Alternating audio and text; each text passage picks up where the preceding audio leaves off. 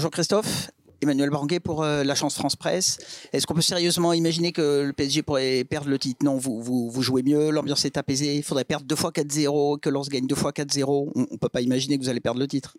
Vous avez fait ces calculs Écoutez, pour l'instant, on n'est pas champion et il y a ces deux matchs, et notamment le match de demain. Voilà, j'espère qu'on le sera demain soir. Bonjour Christophe, José Barroso, l'équipe. Euh, est-ce que vous pouvez nous donner votre sentiment sur les, les deux années de Lionel Messi à Paris? Euh, la première d'un peu de l'extérieur, d'un point de vue extérieur, la deuxième en tant qu'entraîneur. Est-ce que vous êtes, euh, vous pensez que c'est un bilan satisfaisant au final, ou est-ce qu'il reste une pointe de, frustration euh, vu le joueur que c'est évidemment?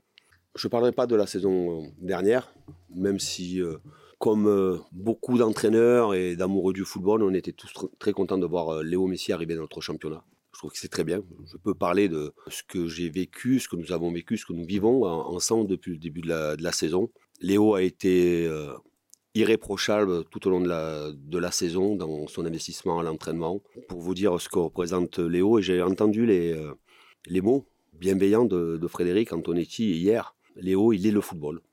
Et c'est vrai. Je l'ai vu tous les jours à, l'entraînement, je l'ai vu aussi dans nos matchs. Et je ne fais pas de comparaison par rapport à la saison dernière. Il a cette année des stats très, très intéressantes en termes de buts marqués, en termes de, de passes, en termes de présence euh, sur le, sur le terrain les gens, euh, j'entends les remarques, euh, les critiques euh, de Léo, mais quand on vient de faire une saison comme la sienne avec le Paris Saint-Germain, en termes de but, en termes de passes décisives, c'est pour moi une performance, et encore plus quand vous avez au milieu de, la saison de Coupe du Monde qu'il est allé chercher avec, avec sa sélection. Je trouve que Léo fait une très bonne saison avec le Paris Saint-Germain. Après, les gens attendent toujours beaucoup plus, mais c'était déjà beaucoup, beaucoup mieux que la saison dernière. Bonjour Christophe, Nicolas Payard d'InfoSport Plus et Canal. C'est toujours un peu la tradition en fin d'année de tirer un bilan. Quelle euh, note vous donneriez sur 20 au Paris Saint-Germain pour sa saison? Et vous, sur le plan personnel, quelle note vous vous, donneriez? Merci. Je vous laisse le soin de noter. Vous, avez l'habitude de noter. Ce n'est pas un exercice facile pour vous. On n'est pas à l'heure du bilan. Un, premièrement, je dis que nous avons la même mise sur le trophée, mais nous ne sommes pas encore champions. Il reste aussi encore deux matchs et on fera le bilan à l'issue des deux matchs. Bonjour coach, Julien Froment, euh, Radio France, France Bleu Paris. Euh, même si c'est pas l'heure des bilans, euh, factuellement, le PSG leader de la première à la 37e et très certainement 38e journée de, de Ligue 1. vous allez être pas loin ou atteindre les 90 points cette saison. En ah, revanche, pour atteindre, les 90 points, il faudra aller chercher de victoires. Si vous gagnez hein. les deux, matchs, bien évidemment. mais pour autant, pour une partie des supporters, ce titre a, qui se qui va arriver, en, théorie, a un goût un peu amer, notamment en termes de, jeu, du niveau de jeu proposé par le, par le Paris Saint-Germain cette saison. Est-ce que vous, vous partagez euh, cette analyse ou est-ce que vous trouvez qu'ils euh, sont peut-être un peu durs par rapport à ce que le, Paris Saint-Germain a accompli cette saison? Merci beaucoup. Oui, on n'est pas à l'heure du bilan. Après, je, je, comprends les remarques, les critiques.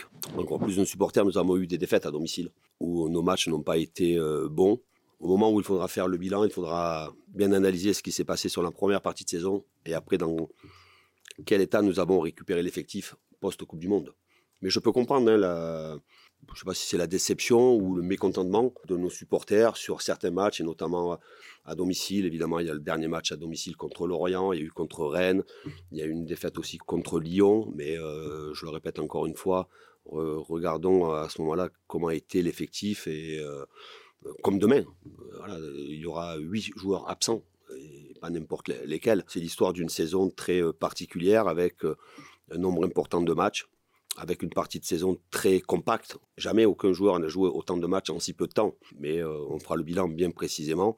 J'entends et j'accepte les, remarques, les critiques, mais je regarde aussi tous les championnats européens et je m'aperçois que tout le monde a, a eu des passages à vide et des passages à vide importants. Et évidemment que ici à, Paris, ce qui est normal, il y a eu euh, un passage à vide à un moment très important de la saison, notamment avec ce huitième de, huitième de finale Champions League, ce déplacement à Marseille en Coupe de France.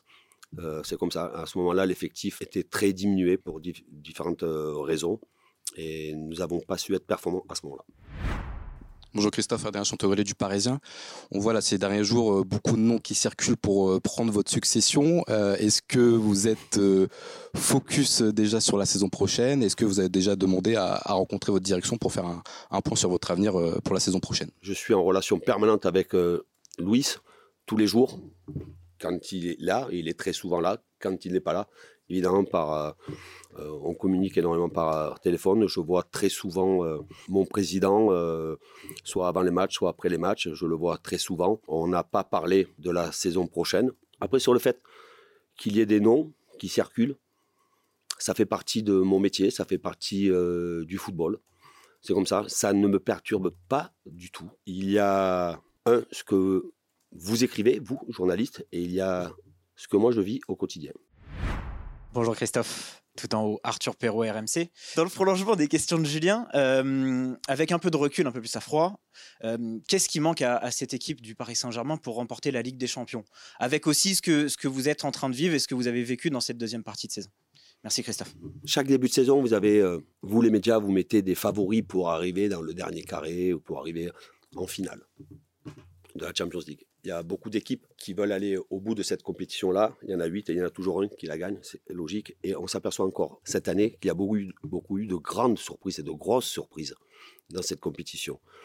Est-ce que c'est lié, je répète encore une fois, à cette saison particulière avec la plus grande des compétitions internationales en milieu de saison? Peut-être, mais on s'aperçoit quand même que si vous avez fait des pronostics, personne n'aurait imaginé un tel parcours de telle équipe, telle équipe, telle équipe. Dans un sens comme dans l'autre. Pour gagner la Champions League ou pour avoir se, donner le maximum de chances pour gagner la Champions League, il faut être en forme en février. Nous l'avons pas été. Coupe du Monde, il y a un calendrier très chargé. Euh, voilà, des joueurs importants ont été absents euh, euh, sur, sur des matchs, sur ces matchs très importants. Bonjour Christophe, Marc Méchenois, Goal.com. Ces dernières semaines, on a beaucoup parlé du futur, on vient d'en parler aujourd'hui. Il y a quelques semaines, vous expliquez, vous travaillez déjà avec Luis Campos, avec votre président, sur la saison prochaine. Est-ce que, est que vous, mais est-ce que vous pouvez nous expliquer comment et nous plonger peut-être un petit peu dans, quelques projections que vous avez euh, et quelques discussions que vous avez avec votre direction sportive et avec votre président sur la saison prochaine, ce qu'il faudra changer. J'ai lu la semaine dernière, veille de, match ou même jour de match à Auxerre, qu'on m'avait interdit de parler de la saison d'après. C'était une déduction par rapport à une communication. J'ai lu ça sur euh, notre quotidien euh, sportif euh, national qui détient la vérité. Nous travaillons sur la, saison prochaine.